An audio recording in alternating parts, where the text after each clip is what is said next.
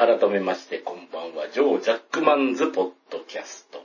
はい、えー、2021年1月の1日、えー、リスナーの皆様、えー、リスナーじゃない皆様にも明けましておめでとうございます。えー、このラジオは、えー、元旦から更新するということで、えー、とですね、2020年の更新は多分片方の手で余るぐらいしか更新してない割に、えー、1月に1回とおそらく12月に4本みたいな形になってるかと思いましたが、21年はもうちょっと頑張っていきたいと思います。はい。というわけで、新年一発目はこの方をお呼びしておりますので、よろしくお願いします。はい、キメでございます。どうもよろしくお願いいたします。はいはい、明けましておめでとうございます。明けましておめでとうございますよろし。くお願いいたします。はい、もう、普通に前撮りです。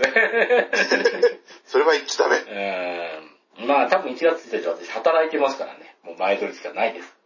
うん。まあ、1月1日僕は更新の時間は多分初日の出を見に行って寝てますね。ああ、なるほどね。まあ、そんなところですけど、私はこうですね、えー1月1日の時を刻んで、えー2021年、あのースタートをして、えー今年はめでたい年になればいいな、という次第ですね。そうですね、もう2000年問題から21年って考えるとちょっと死にそうな気持ちになりますけどね。えー80から41年ですよ。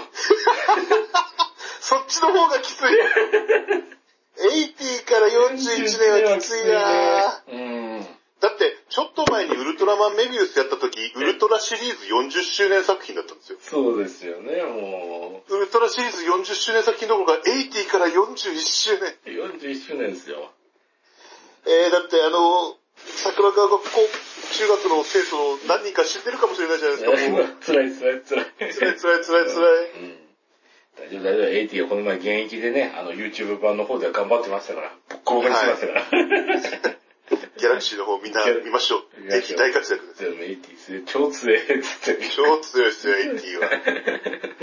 うん。素で強えってすごいなというところで、えー、では新年1月1日からちょっとワードが脱線気味ではあるんですけれども、え、あの、1月1日恒例の企画といえば、えー、これですね、2020年のパワーワード大賞、えー、来ましたねえー恒例のパワーワー大賞ですね。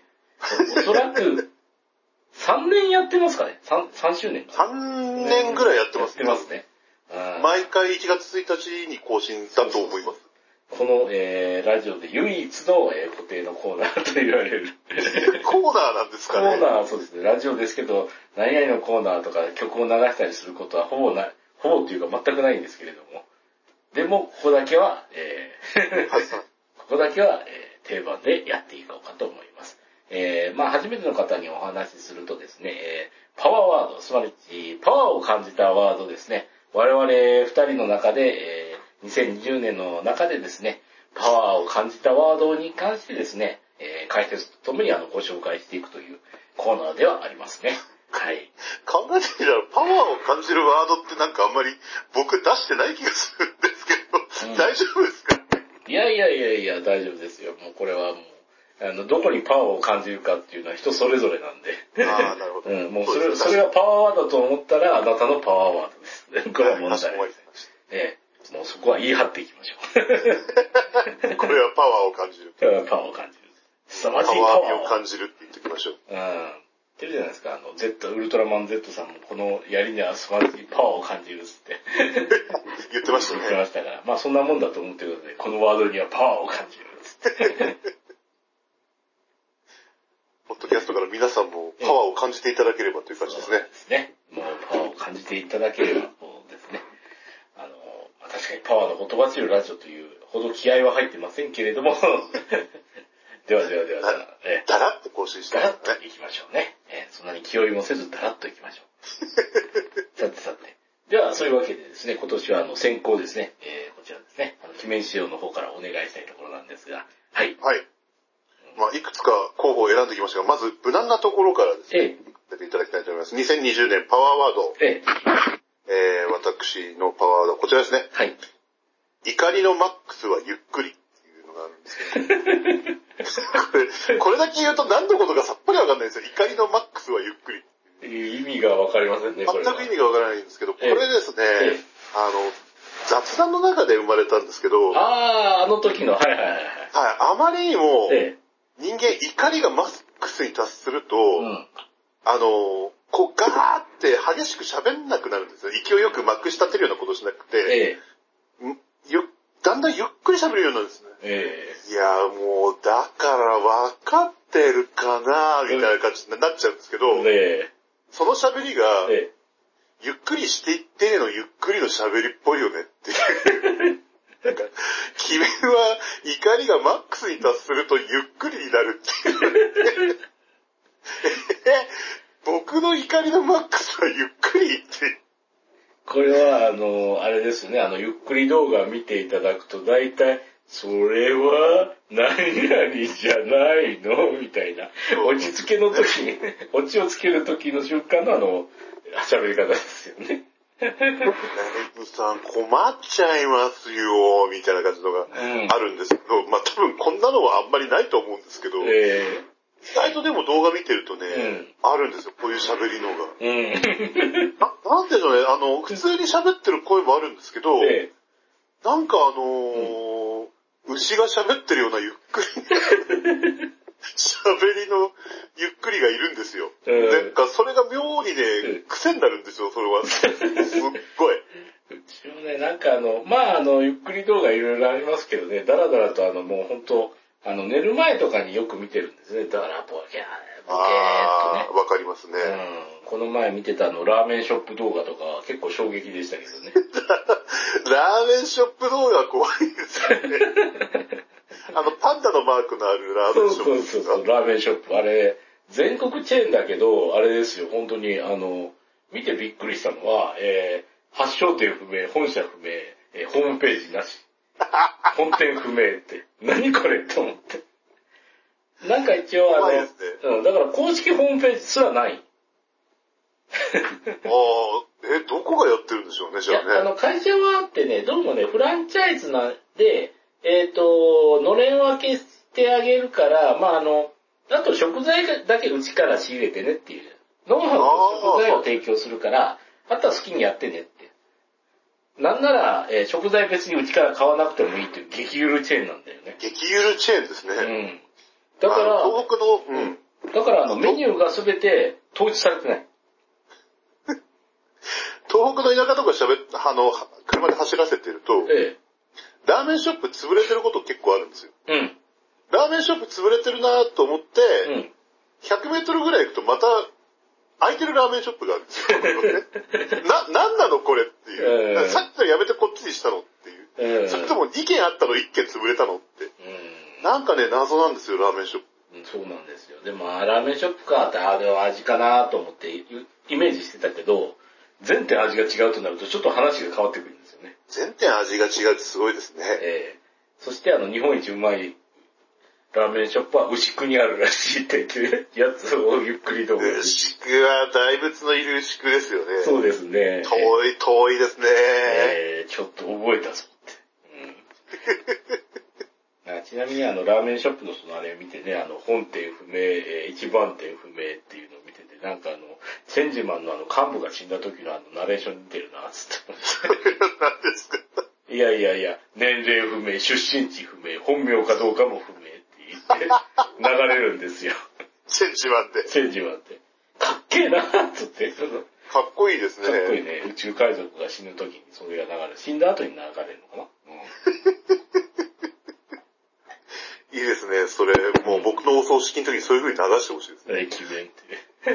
記名駅名、本名不明、出身不明。推しのキャラクター不明ぐらいね。区役所から突っ込まれます。いやいや。そこはエリッチでしょとか。区役所から。なんで推しだけ最初に言うのそうか、H だったんだ。つって初めてわかるんだ。つって。お葬式会場がざわざわし始める。そうなんだ。で、そこで流れる、そんなこと言ってる場合じゃないですよっていう、ゆっくりですが、怒りマックスだから、だから個人の怒りがマックスに流れるっていう。何の話なんだ何の話でしょうね。いやいやいや、いや。でもね、これ僕ね、気づいてなかったんです。確かにそういう口調で喋りますうん言われてみれば。言われてみれば確かにそういう口調で喋るんですよね。うん切れた時、そうですよ。むちゃくちゃ切れた時、口調ゆっくりになるからね。めちゃめちゃくれた時そんな感じですよね、本当に。うんもうすぐ、あの、亡くなるっていうことで今ネットでちょっと話題になってる、その、あ、これが配信になってる時終わってるんですかね、フラッシュ。ええあ、フラッシュがね、あもう絶滅する。フラッシュのさ、うんあのー、吉野家の喋りがそんな感じですよ。だからね。うん。あ、ちょっと聞け一よ、とかいうようなやつですよね。うん確かにあれね。吉野家で、よし、お父さん何々大盛りするぞっていうあの、吉野家コッペそう。お父さん、これ、この50円引き券で特盛り食べちゃうぞ。じゃねえよ。お前ら50円ずつ渡すから全員帰れ あれに近いですよ。なんかゆっくりっていうよりもフラッシュ、ゆっくりよりもフラッシュの方が近いんじゃないか。あの、ペリーさんのやつとかのね、もうええ本当もう、これはインターネット老人しかわからないネタですけどね。当に。確かにそういうの言われて今の子わかんないから老人だなと思いますよね。うん。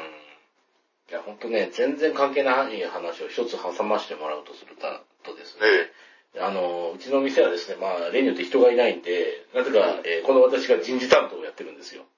いえ、大丈夫なんですか？うん、もうそこの時点でやばいんですけどね。そんなこと言っちゃいけませんけど。うん、もうそれで、えっ、とですね、あの、面接とかで募集するとですね、あの、なんですか、ゲーセンにあるまじく女の子しか面接来ないんですよね。え、ゲーセンって、なんかやさぐれた男しか来ないところなんじゃないですか？ね。そうそうそう、あの、えっ、と、バトルスーツしてモヒカンぐらいまでは確保してるんだけど、ねなんか、そういうイメージですけど。そうそうそうそう。ずっとあの、中指立ててね、一角してるぐらいの人しか来ないっていうイメージだったんだけど、あの、普通に女の子来ちゃって、えー、っつって、うん、で、面接してたら、あの、やっぱりどうなんですかって、あとパソコンとかわかりますかつって、19歳の子だったからどんなもんだろうって聞いたら、うん、小学生の頃からバリバリやってましたって言ってて、おー。つったらフラッシュとか、そういう、開国してくださいよ、とか、どっか見てたのかなと思って。いや、でも19、生まれてる、でも小学生、いや、どうかな、つって、いろいろと。怖いですね。ペリペリーよりも若いかもしれないですね。うん下手すると。そうなんだよね。どこま、どこまでなんだろうって、うん、思いましたけどね。でも逆に若い人はタブレット端末とかスマホばっかりだから、パソコンはそんなにっていう人も増えてるっていうのがそうそうそうそう。ね、話題になってましたけども。まあ、今、授業でパソコンやるからね、授業でエクセルもやるし。まあ最低限のことは多分できるんでしょうね。いや、最低限といっても、あの、字が打てるとかそのレベルだよ。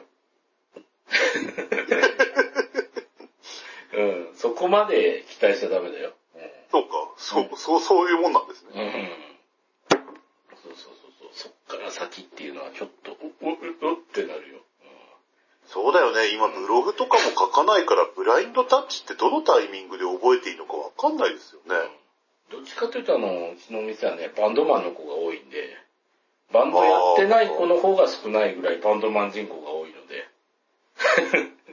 だったら中古ゲーム機でタイピングオブザ・デッドとか仕入れてきた方がなんか割と売り上げ上がったりするかもしれませんね。いや、誰もキーボード触れないんじゃないかな。あ、でも今のご時世だとキーボードはちょっとうんいろんな人が触るところに置いとくの良くないですね、考えてそうそうそうみたらね。掃除もめんどくさいしね。掃除もめんどくさいですしね。うん。だから、だからどうしたっていう話になるんで。そうんか、大変だな、んなかなか。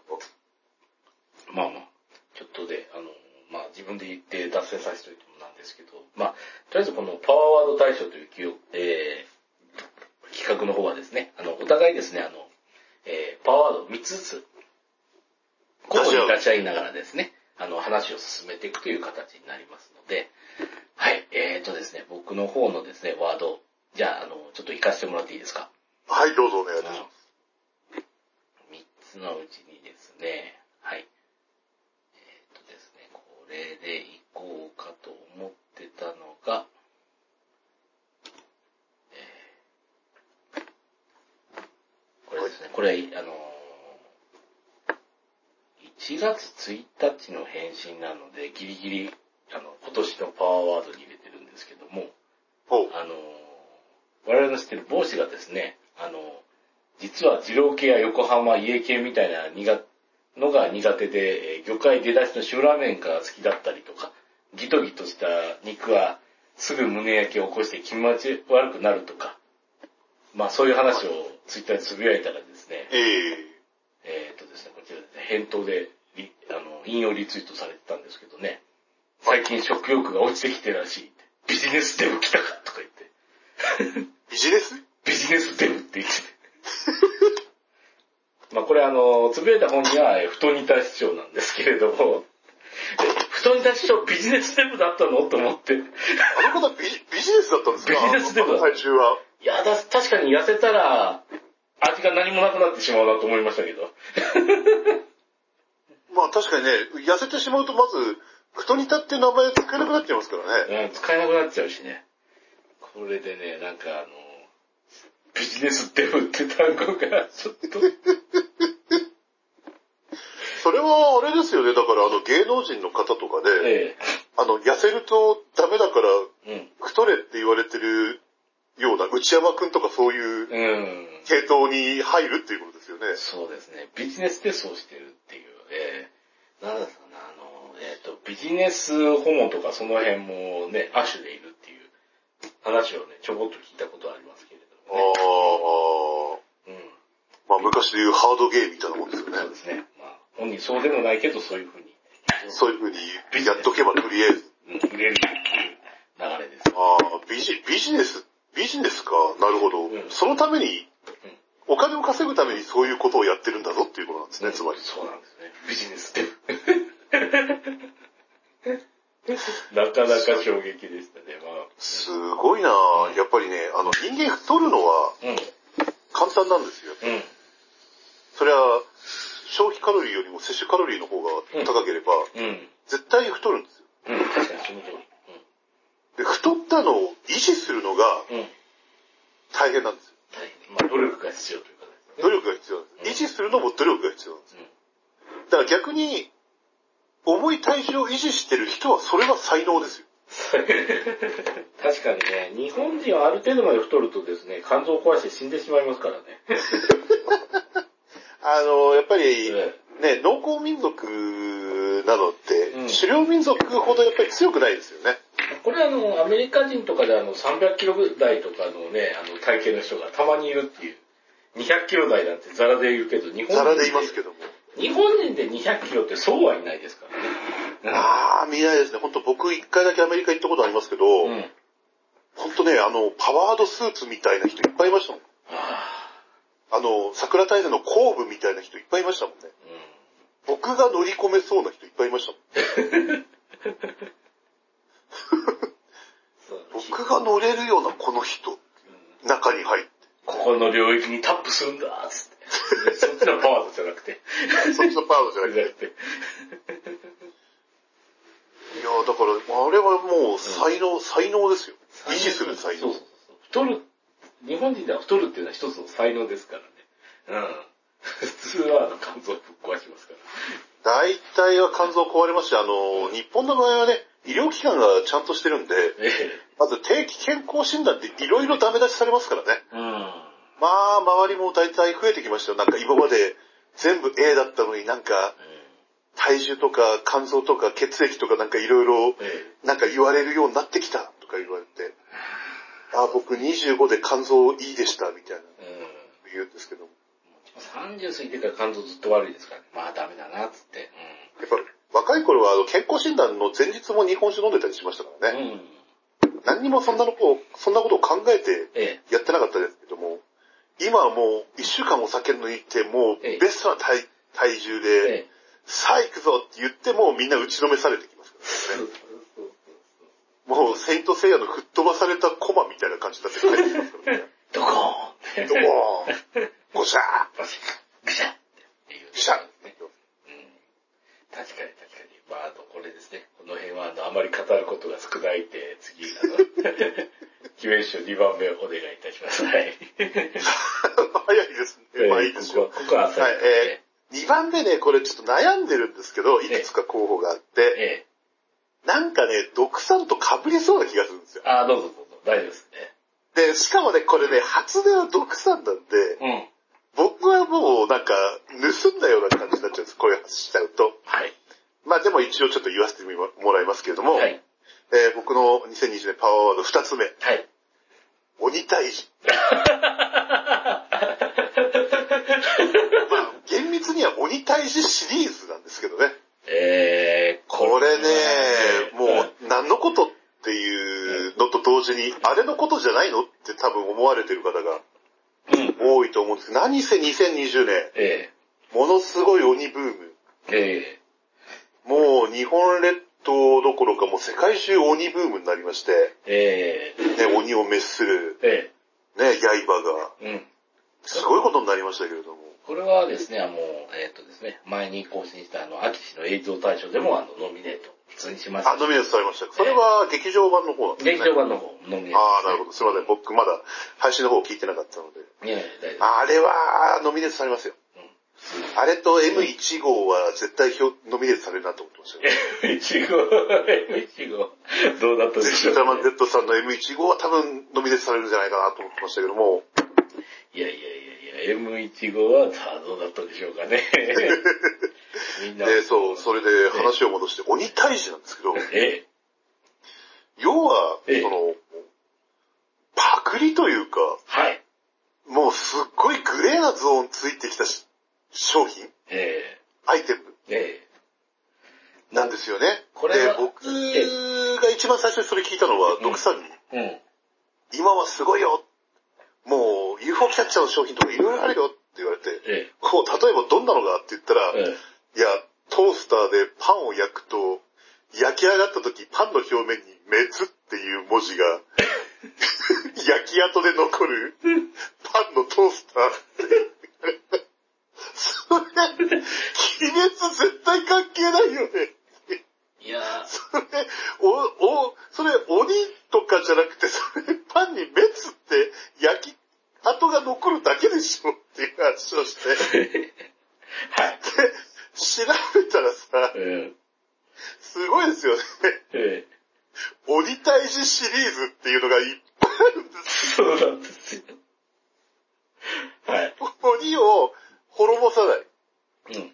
鬼は滅さない。退治する。大事ですね。鬼退治のシリーズがいっぱいあって、えもうそのトースターのインパクトがとにかく強くて。だって、パン焼けて、ね、昔ながら縦にパン差し込むタイプですよ。え、ええ。ね、はい。グリグリってこう下に下げてさ、レバーを。えで、チッチッチッチッチーンってやったらトースターがポンとこう、ね、パン2枚出てきて、うんお、焼けたってパン取り出すと、滅って書いてあるんですよ。滅じゃねえよ。え。全く朝、朝のスタートでめでたくもなく。めでたいわけでも、朝のスタートに滅にバター塗ってですよ。うん。で、トーストかじってですよ。えで、JK がパン加えたまま外に飛び出していくわけですえ。よ。そうそうそうそう。何にもめでたくないよね。もう、何の話の展開もないですよ。曲がり角でぶつかるのが多分、柱の人とかですよ。だからいや、普通にあの、トラックであの、ゾンビランドサガのオープニングで。行ってきますって出た瞬間バーンってなります。あ、てれてれてれてれって。オープニング始まりますから。オープニング流れてる間、ずーっと JK はもう空中を飛んだままですから。ものすごいデスメタルがあって、こう。で、最後にあの、滅の字が落ちるパンがパサってやって、パサって。落ちて、あの、ブラックでパーンって感じで。いいんじゃないですか。いやー、でもすごいですね。集英社が確か、あの、早い段階であのーね、うん羽織っていうんですか、ええあれの市松模様とかをさ、登録？うん。図柄かなんかで登録したんです。そう、現象登録なんかあし、て。しようとし、えー、しまし、あの、して OK 出たじゃなくて、この図柄で登録申請出しましたよっていう告知を打ってたんですあー、そうなんですね。確かにあの、えっとね、結局あの、緑と黒だけのあの、市松模様。要はオセロみたいなやつですよ。はいはい。あの模様だけで、あの、これを商標登録できるのかっていうそうですよね。まあそれより前にその模様の着物が普通に出回ってたりするから。はいはいはい。うん。そうなんでも、まあそういう、だから、ね、結局あれもだから当店のことなのか僕よくわからないんですけどもええ、もともとそういうデザインがあったから、うん。もうそういうデザインで出ちゃってるんですよね、もっとこのかしこも鬼退治。そうそうそう、ものすごい勢いでこの勝機を逃すな、っつって。この勝機を逃すのはここだいけーっていう感じでもう、やれ、やれマスクだ、うん。やええれスマホバッテリーだ、うん、そうそうもうものすごい勢いで出てて、そうそうそう。手の消毒用アルコールとかもうむちゃくちゃな。これ、なん、なんでもありかよ。そうそう多分なんでもありなんだろうけどもっていう。小物入れもそうだし、あとあの水筒もそうだし、えー、リュックもそうだし、行くんだーつって、いける限界まで行け その中でもやっぱりトースターのインパクト。他はわかるんですよ。例えばほら和が和風シュシュとか言ってさ、うん。一末模様のシュシュとかあっても、まあそれはシュシュじゃん。うん。所詮は。シュシュだねって。で、スマホのモバイルバッテリーとかだって別にほらね、充電ができればいいわけだし。うん、いいよね。で、マスクとかはなんかちょっとうーんって感じしなくもないけれども、でもあの、小学生には大人気よ。うん小学生がそういうのつけてるとやっぱ人気出るじゃないですか。うん、わかるね。その辺はまあわかる。まあその一末模様でそういうのがつくのはわかる。だけどさ、だったらパンもさ、うん一末模様で焦げ目つけない。せめて。せめてさ、難しいんじゃねえか多分。せめてパンの表面は一末模様で焦げ目をつけましたってなったらさ、うん。あ、それっぽいなって思うけどさ、チーンって出てきた上がってきたパン、パッと取り出すと滅だよ。め滅じゃねえだろ。パッキ滅殺とかよりいいじゃないですか。なあつって。しかもお前ら鬼退治っつってんじゃん。どっから出てきたのその滅。いやー、滅グッズは多かったですね。あの、背中に滅 T シャツとか結構ありましたからね。ほんとね、これ、聞いてるリスナーの方、ほんとね、もう今すぐ、あの、Google かもしくはもう検索で、鬼退治って検索してもらえると、桃太郎とかもう出ないですよ。えもう、すごい量のグッズ出てきますから。えうん。もう、怪しいアンオフィシャルだろうっていうグッズが。にあの、グレーどころかダーク突っ込んでるんですけど、まあ、パテントむしろダークってねえよなつって。いや完全にもう闇の力を入れされちゃってますよね、完全に。うんあれ、まあ、でもあの、公式もね、普通にあの、刀とかバンバン出せばいいんだけど、あの、デラックス、日日清刀とか売ってるから、下手にその、安い刀出せないっていう事情があるっぽくて。確かにそれもありますねう。ん確かに。。公式がちょっとね、あの、いろいろとあの、勝機を逃してる部分はありますね。どうなんでしょうね。なんか、会津若松の方とか行ったら、あの、白虎刀とかも一末模様とかなったりするんですかね。うん。どうなんですかね、その辺は。さすがにそこまではいかないのかな。なんだったかな、ゴジラの像が竹加えてたの見たな、一回。ねえ、ほんと年初だったらまだ、ん年初っていうか3月4月ぐらいだったらまだアマビエ様だったんですけどね。え最近何の像も竹加え始めてますからね。ー全然意味ないんですけど、僕の応援してる草プロレスラーで全身着ぐるみっぽいあの、狐みたいなチョコ太郎さんっていう人は、なぜかあの、緑と黒のあの、ツートーンの羽織をかぶって移動しちゃいましてね。全然関係ないよね、君とかね。絶対関係ないですよね。そういえば、ちょうど、今度、銀玉の映画は、鬼滅の刃。映画すごいっすね。入場者特典で、えええ銀玉の作者が書いた炭治郎。え何時よダメだろ。ダメだろすごい。だってもう映画の冒頭からそういう感じで始まったらもう多分、もう笑いこ、笑いこらえてもう中身入ってきませんよ、それ以降の内容。いや、あの人たち多分そういうことするでしょ。平気でするでしょうね、あそこのスタッフだったら。っていうか、あの、中の人たちもみんなすると思うんで、問題ないです。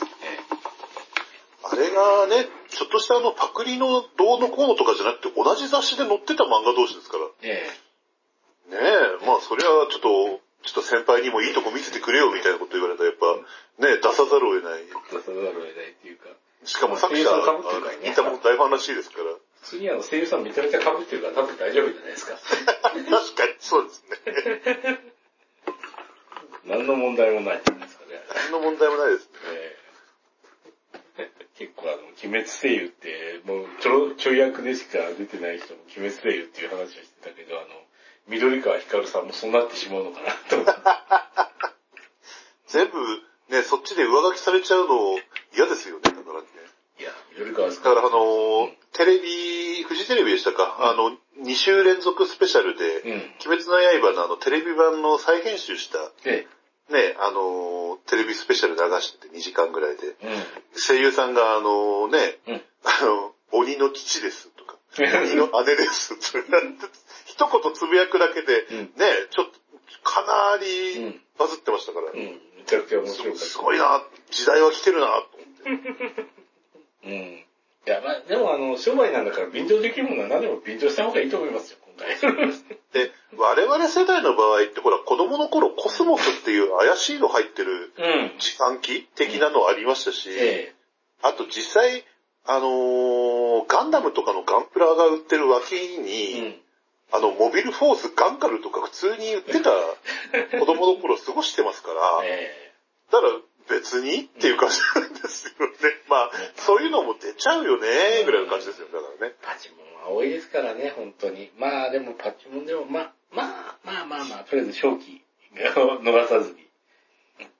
まあ、それにしても、うん、すごかったなっていう話でしたね。話でしたね、じゃないよね。え？パワーワードですね。ええ鬼退治。鬼退治ですね。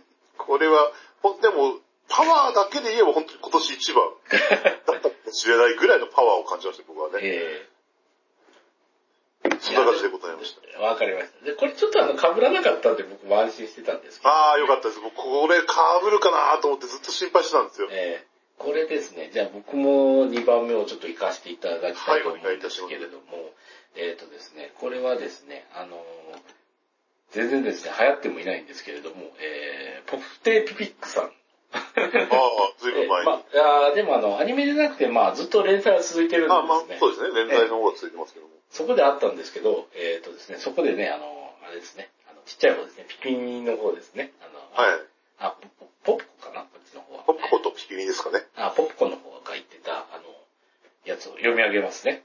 はい。議論なんてそんな野蛮な、ここは穏便に暴力でっていう。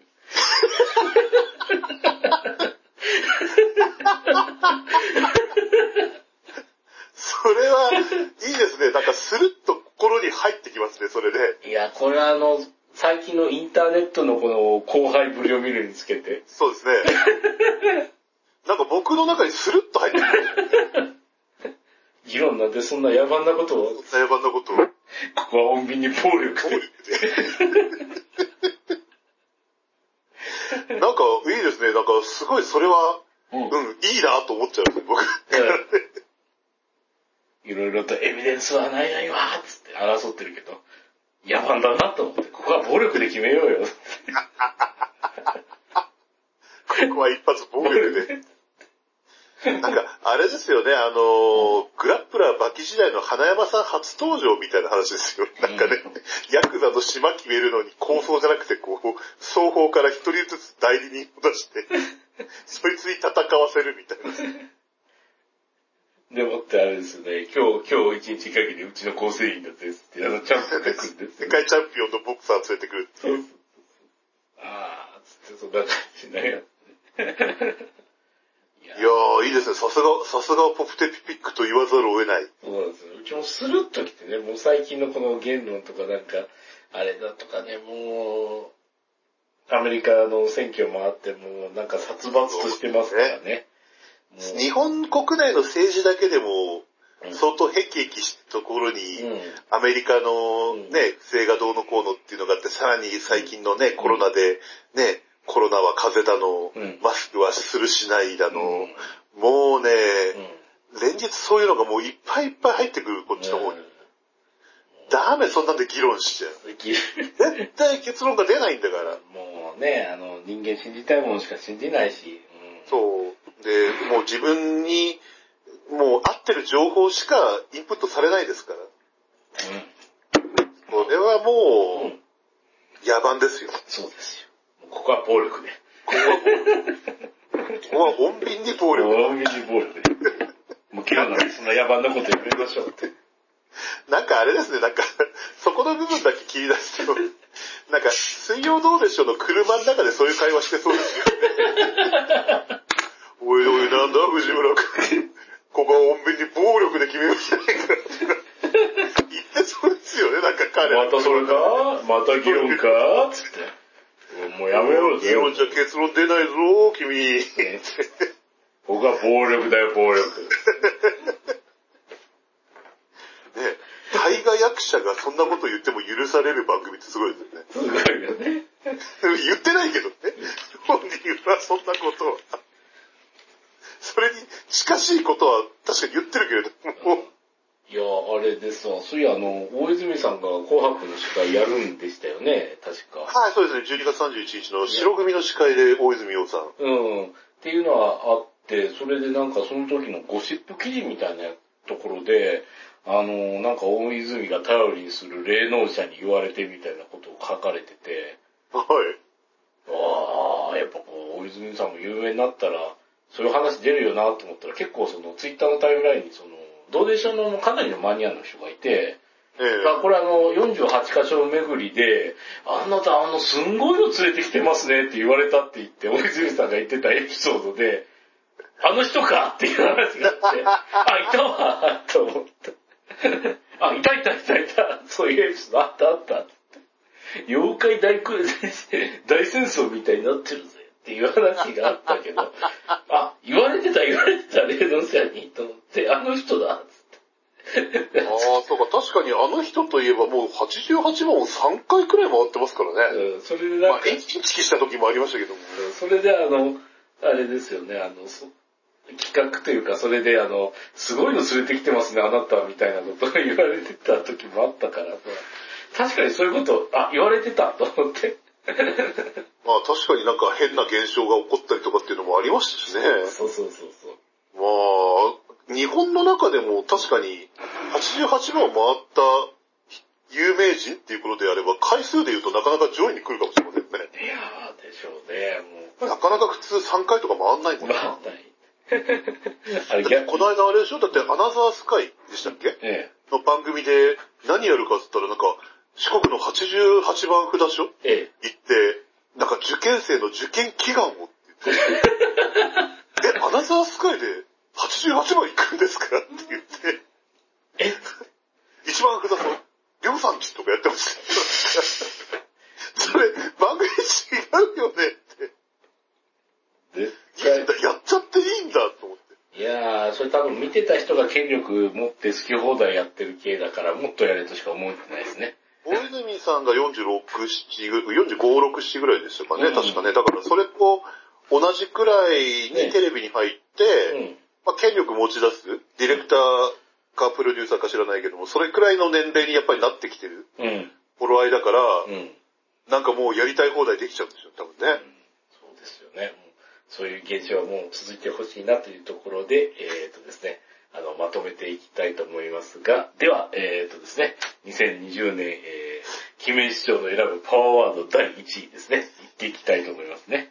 これね、これちょっとね、困ってるんですよ、僕今。はい。すごいね、放送に載せていいのかすごい悩んでるんですよ、これ。いや、大丈夫ですよ。肩の力抜いて、うちの方は、はいね、あの、ほぼほぼ大丈夫ですから。ほぼほぼ大丈夫ですね。うん。はい、じゃあ、僕の2020年パワーワード。はい。えー僕、記面の方から出すえ1位はこちらです。はい。仙台市内には2人いるっていう。これだけ聞くと何のことか全然わかんない。仙台市に何が2人いるんだっていう話になるんですけど、えこれ順を追ってね、ちょっと説明すると、その説明の内容が非常に、ええまあ良くない、良くないわけではないんですけど、あのーですね、簡単に経緯を説明しますと、えうん。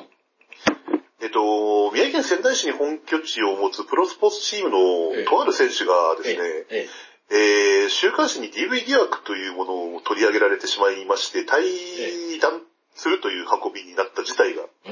ありまして、でその中でですね、うんあの、恋人、元だった方、元恋人の方の証言で、ええ。山の中に捨てられたっていうのがああ、ありましたね。ええ。山の中に捨てられたっていうのがあって、うん。僕それを読んでちょっとハッとしてしまいまして。ええ。あ、あの、LINE いただいた時ですよね。そうです、そうです。ええなんでハッとしたのかっていうと、ええ。毒さんがですね、え深夜に仕事を終えて帰る前にコンビニうんに立ち寄った際え。に、うん。女性に声をかけられて、ええ。どうしたんですかって言っ彼氏に山に捨てられたので、駅まで乗せてもらえませんかってえ言われたって話をえ。、ええ。以前に聞いてたんですよね、確かね。そうなんですよね、もこれはすごい話だと思って。う。うん。ひょっとしてそれは繋がるんじゃないかっていう。だから僕、一番怖かったのが、うん。その時会った方がもしやっうん。ていうことを思ったわけですよ。うん。で、それでちょっとドックさんの方にちょっと LINE を送ってですね、ちょっといろいろお話を伺った限りでは、うん。まあおそらく別人だろうと。うん。あの、時期も違いますし、むあの、ええ住んでるところとかパーソナルなうん。情報もおそらく違うだろうということで、本当胸をなで下ろしたんですけども、ええ。なで下ろしたのもつかの間です。ええ。ドクさんはこう言いましたね。えっていうことは、え。うん。少なくともこの仙台市内には、ええ。山に女を捨てる男が少なくとも二人いる。おい二人いる仙台市には二人いると思って。それが、さっき言った仙台市内に二人いるっていうパワーワードなんですけど、これで、冷静に考えると相当怖い話で、うん。把握してる限りで二人ですから。二人いると。これは怖いですよ。そんな狭いなところで、え少なくとも二人。え。えこれがね、やっぱりね、宮城県仙台市の。いいところでもあり、悪いところでもありっていうのが、うん。あのほら、都会であり、田舎であり、みたいなのが売りなんですよ、仙台市って。うん。海も近い、山も近い。うん。で、スキー場まで車で30分。ええ。なのに駅まで車で20分みたいな。うん。そういう地域実際にある。ありますね。信じられない話なんですけど。うん。でも、駅まで20分、車でさ、山まで、スキー場までさね、30分だったら、うん。車で30分乗れば山に置き去りにできるってことなんですよね。できますね。怖いですよ。駅からでも50分で山に置き去りですよ。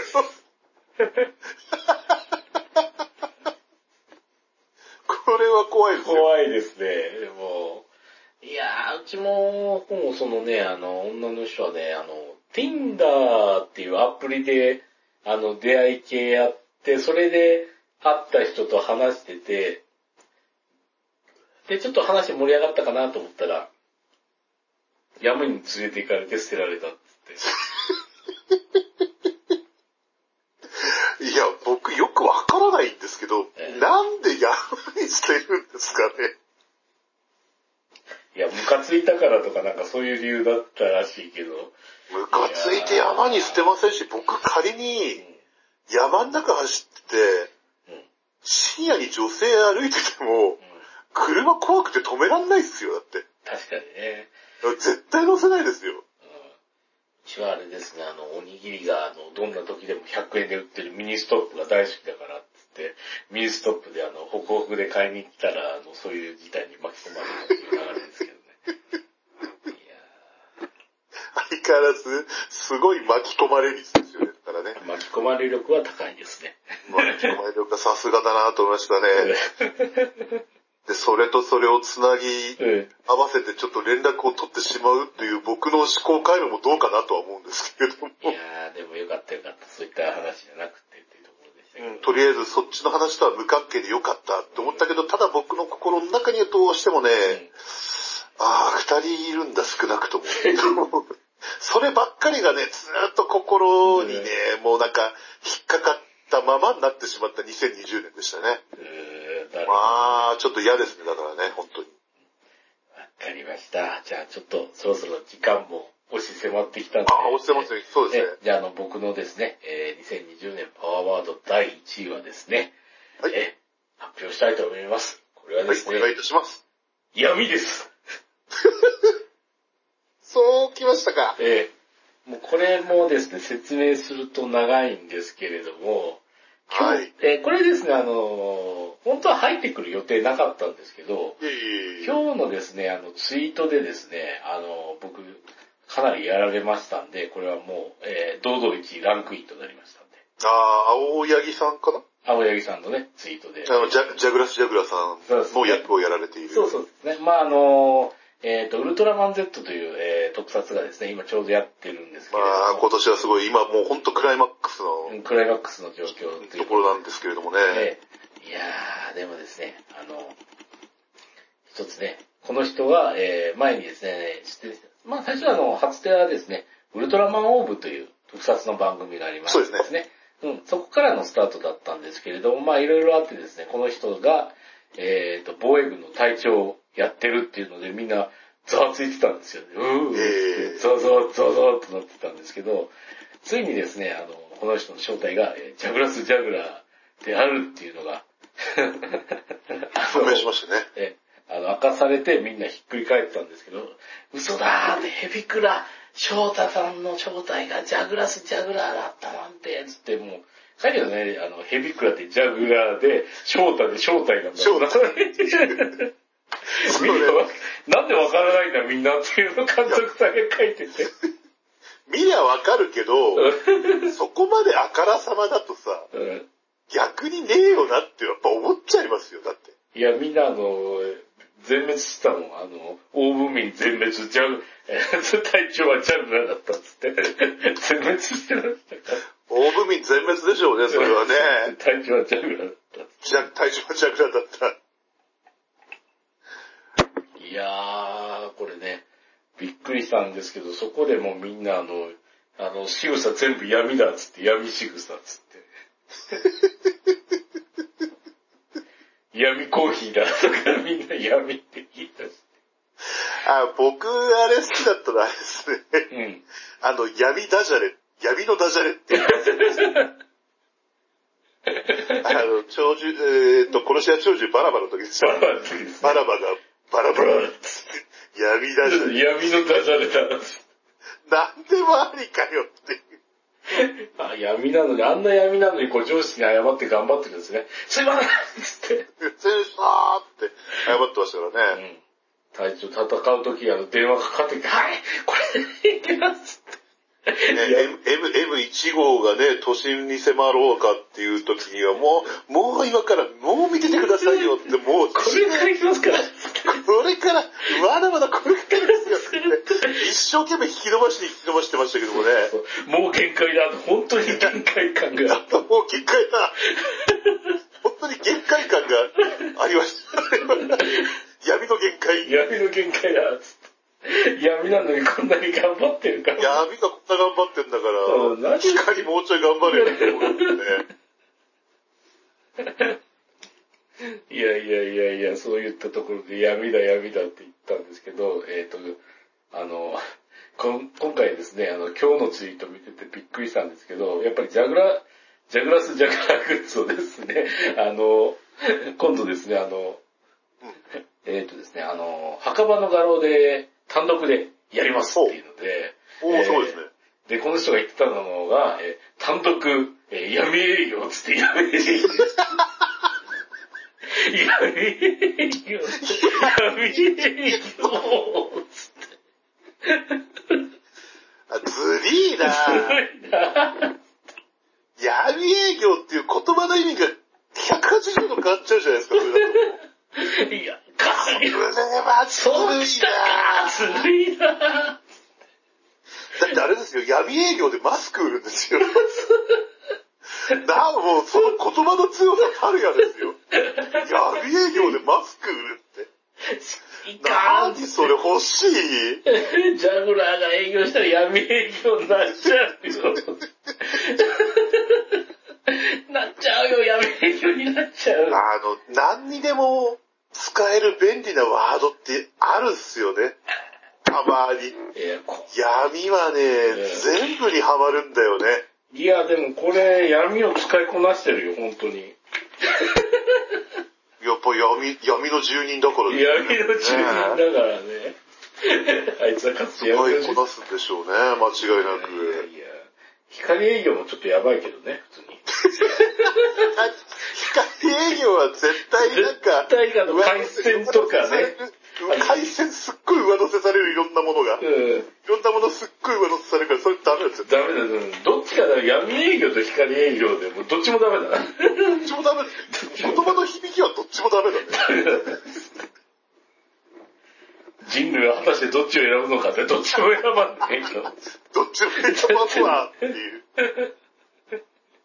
むしろ、あれですもんね、なんかあの、なんか青柳さんに、フレッツ光とかの CM 出てもらいたいぐらいです。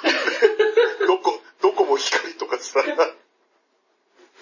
の営業が光回線売るってもいやう、日本語難しいねってなっちゃいますから。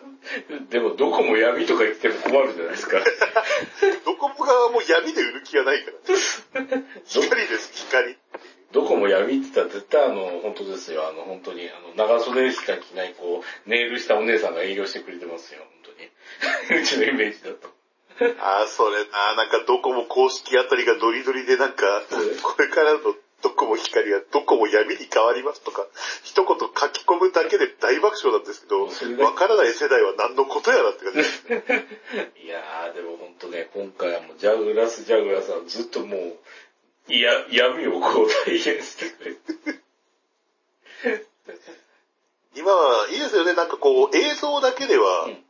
あのーフォローしきれない部分を、放送終わった後に役者さんがえね、ちょっとカバーしてくれる。え、え。え。そういうつぶやきがあったりすると、そこからまたね、膨らんでる、いくところっていうか、うん。なんか想像できる部分っていうのもあるので、いやいですよね。もう、うち、だってあの、ウルトラマンルーブで出てきた役者さんがですね、うちがあんなに苦労した、あの、ルゴサイト、エイティさんボコボコにしてるっていう エイティさん強えな、つって。いうのめちゃくちゃ面白かったですからね。あんなに苦労したのに。ね、あんなに苦労したのに。うん。いやー、面白いですよ、これも。いや、単独闇営業は卑怯だな、つって。特闇営業はずるいですよずね、もう。るいな、っていうことで。全然違う意味にしか取れませんもん、だってね。これですね、もう、もう、もう、ぶち入りで、もう、2010年のワードは闇ですね。それは強いですね、確かにね。あれですね、あの、本当に、あの、今のちょっと世間的なねえ、ちょっと、あの、ウイルス騒動が収まったら、えあの、ロフトプラス、新宿のロフトプラスワンあたりえ。で、なんか、闇営業やってほしいですようん。ね。闇営業。闇ライブとかね。闇ライブ、闇ステージ。闇ステージ。当然あの、まかないは闇鍋ですよ。こ れでもう、できちゃうもんね。できちゃうもんね。できちゃうもんね。メニューは闇鍋のみとか言って、わあ、もう、もう行くしかない。まあ、密を避けるけど、もう行くしかないみたいな。ダメじゃねえか。まあ、落ち着いた頃合いにそういうのが、もしあれば、ねね、相当楽しいイベントにはなるでしょうね。ええあとは、まあ、うちが東北民なんで、できたらあの、須賀川の特撮館にですね、来てほしいなっつって。ああ、そうですね。あそこは入場無料で、年内は12月の28日まで、確かやっていると思いますので、うん。あそこに来てくれたら嬉しいなとか思いつつですね。うん。そんなところであの、2020年のパワーワードまとめは以上になりますけど。かったです。でも、ええ2020年のうん。パワーワードがうん。闇でよかったです。だって今日元旦だから。え元旦一発目のワードが闇じゃなかったかえら。2020年は闇だったうん。。闇だ。2020年は、うん2021年は、光になるんじゃないですか。違う、違う意味にしか聞こえない。どっちにしてもうさんくさいんだよな。どっちにしても怪しいんだよななんかね。うん。なところでですね。じゃあ、あの、今回は、えー、締めたいかと思いますので、えー、このラジオですね、2021年、あの、パソコンがぶっ壊れない限りは更新していく所存ではございます。そうですね。。え、あの、では、皆様よろしくお願いいたします。では、えー、決めましょう。ありがとうございました。はい、どうもありがとうございました。